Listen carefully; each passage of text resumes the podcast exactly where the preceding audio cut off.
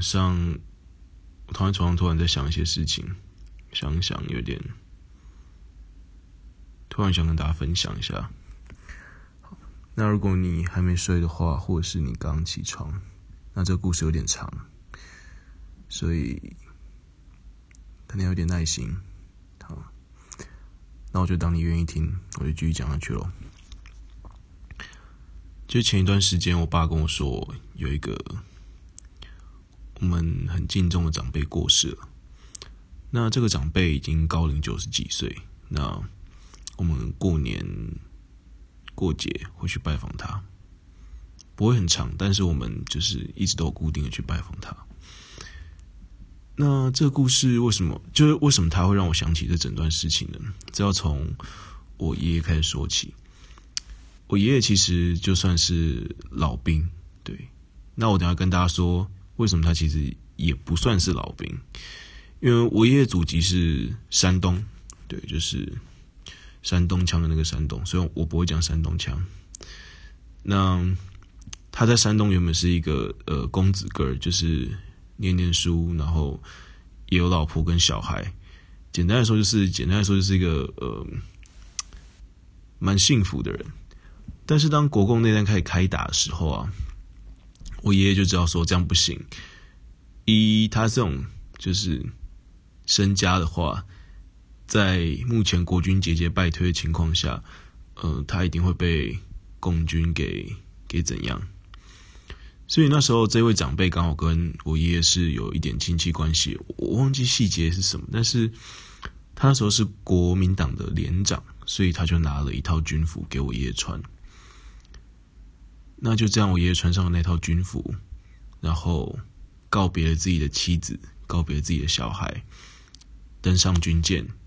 漂洋过海到了台湾之后，一直到他死掉，他都没有再回到过中国，也都没有再呃见到过他自己的老婆跟小孩。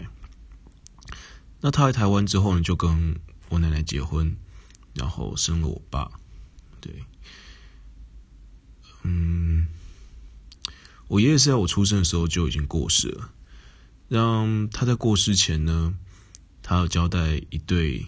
一对就是两个金的戒指给我阿嬷，就是我我亲生的阿嬷。那他就跟我阿妈说，这个是要给余家的长孙的。那我原本以为我们家的长孙是我，但是我后来我我不知道说我奶奶是太有责任感还是太有使命感，她竟然就真的在我爷爷过世之后，呃，就是到山东去探亲。那第一次见到了这些，他自己一个人去的，所以他第一次见到这些，嗯，算是亲戚嘛。对，我伯父也是叫我叫我阿嬷叫妈妈，虽然是虽然是没有血没有直接的血缘关系。那他就亲手把这一对戒指，我爷爷托付给他的戒指，嗯，由他亲自带到山东去。然后交给我堂哥，因为我堂哥才是长孙。后来我阿妈回到了台湾，那他也在我国三那一年的时候过世了。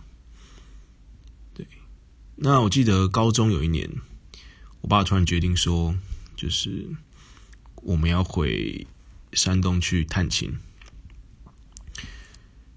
我不知道说他突然是觉得说，诶，他我不知道他有一个什么想法，突然驱使他。做这件事情，对，所以因为一直以来，我们就是过年过节会打个电话回去给山东那边的亲戚，对，我爸可能就会去跟他他同父异母哥哥讲讲话，那也会叫我拜年。那从来我从来都没有听懂过那个山东腔在讲什么，从来没有，所以 没有山东腔真的不是我们一般在 YouTube 看到那种搞笑，只是卷个舌。是真的听不懂，他也听不懂你在讲，他有可能听得懂你在讲什么，因为其实电视台的口音跟我们是比较像，我们是比较接近标准化的，但山东腔真的是听不懂他讲什么，所以就这样我们就回去了。那回去的那个晚上是我们第一次回去是过年，那我们那时候就是一起吃着年夜饭，呃，感觉很奇妙，从来。没有跟嗯，我知道说我们是最亲的亲人，我们流着一样的血，然后信着一样的信，但是这辈子活到了二三十岁，然后没有见过面，然后。对，吃着不一样的菜，像我就只挑着某几样菜吃，其他我都觉得好咸。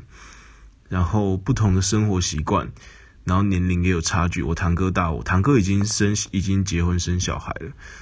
那那时候我只是一个高一的屁孩而已，所以一切的一切都是这么的和谐，却也这么的不和谐。对，那我印象很深刻的是，嗯。当我看我我爸第一次见到他哥，就是他同父异母的哥哥。当年我外公留在，对，当年我爷爷留在中国的那个小孩的时候，就是我伯父的时候，我心里面真的是觉得非常的五味杂陈。就是明明是两个，嗯，最亲近的人，但是一直活到了我爸这个年纪四五十岁，而我伯父也嗯七十岁应该有了。才第一次见面，要说陌生是非常陌生，但是要说熟，好像好像又非常熟。当我看他们谈起我阿公的一些习惯，比如说他喜欢煮什么菜，他生气的时候会怎样，他一天要抽多少支烟，虽然那些我都没见，我都没有真的见到过，但是当我看他们两个聊起来那些时候，然后。又这样相视而笑，说啊，他那些习惯到了到了台湾都没变啊，那些坏毛病或者是那些脾气、那些个性啊，原来都没变啊的时候，我觉得还蛮那感觉还蛮奇妙。我我我不知道该说，但到底是，呃，那到底该笑着讲还是该该哭着讲？对，那。所以那个年夜饭算是我非常到现在我都非常印象深刻的的一顿饭。